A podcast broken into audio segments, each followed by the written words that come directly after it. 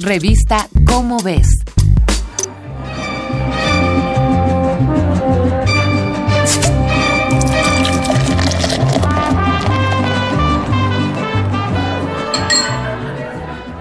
Los mexicanos tenemos muchas razones para sentirnos orgullosos. En años recientes hemos obtenido del resto del mundo cierta atención por nuestras costumbres, nuestra gastronomía y nuestros productos artesanales.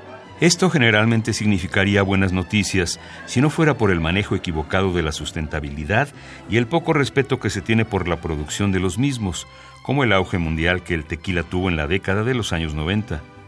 Al hacer oficial la denominación de origen de esta bebida en 1974, se especificó que solo podría utilizarse ese nombre para el licor elaborado con una sola especie. Lo que significa que la masificación de bebidas como el mezcal y el tequila, si bien son provechosos para el turismo y la imagen de nuestro país, son nocivos para las tierras de cultivo, para quienes viven de ellas y para la ecología.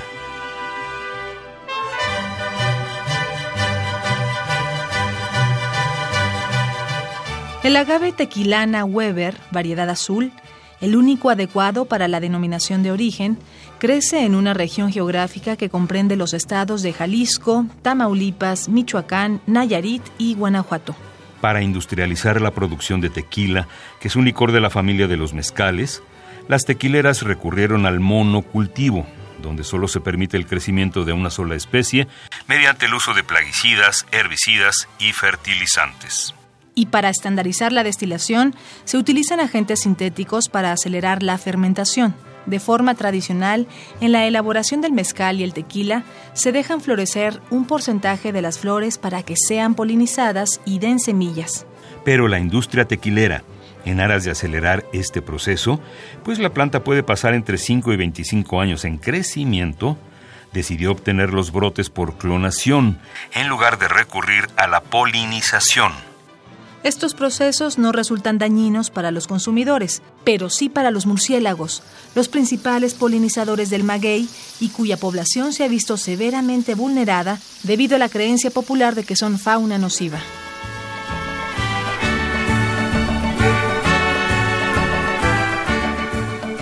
Después de la extinción masiva que acabó con los dinosaurios, las plantas angiospermas no solo sobrevivieron, sino que se diversificaron a lo largo de toda la Tierra. Esto debido a la relación que crearon con los animales polinizadores. Durante millones de años, esta relación ayudó a sobrevivir a un gran número de especies, pero en décadas recientes, los científicos comenzaron a notar una baja considerable en las poblaciones de estos animales. Entre las especies que se encuentran en peligro de extinción o ya han desaparecido, se encuentran al menos 45 especies de murciélagos, 36 de mamíferos no voladores, 26 de colibríes, 7 de nectarínidos y 70 de paserinos.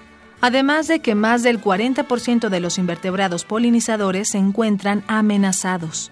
Y las únicas causas que se han detectado para la fecha son la modificación del uso de suelo, la agricultura industrial y su uso intensivo de agroquímicos.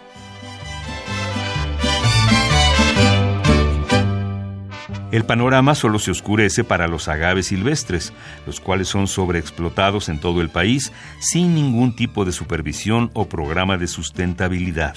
Como de costumbre, buena parte de esta responsabilidad se suele achacar a los consumidores, pero quienes de verdad necesitan revisar los medios de producción son las industrias y el Estado. Si las leyes apoyaran un plan coherente de explotación y conservación de los agaves, Además de estudiar a profundidad su relación con los polinizadores, esta sería una excelente oportunidad para valorar nuestra cultura y honrar la biodiversidad que caracteriza a nuestro país. Esta es una coproducción de Radio UNAM y la Dirección General de Divulgación de la Ciencia de la UNAM basada en el artículo Magueyes y murciélagos, estrellas del paisaje mexicano, escrito por Francisco Cubas. Si deseas saber más sobre la producción escalera en nuestro país y su impacto ecológico, consulta la revista Cómo ves, la publicación mensual de divulgación científica de la UNAM. Revista Cómo ves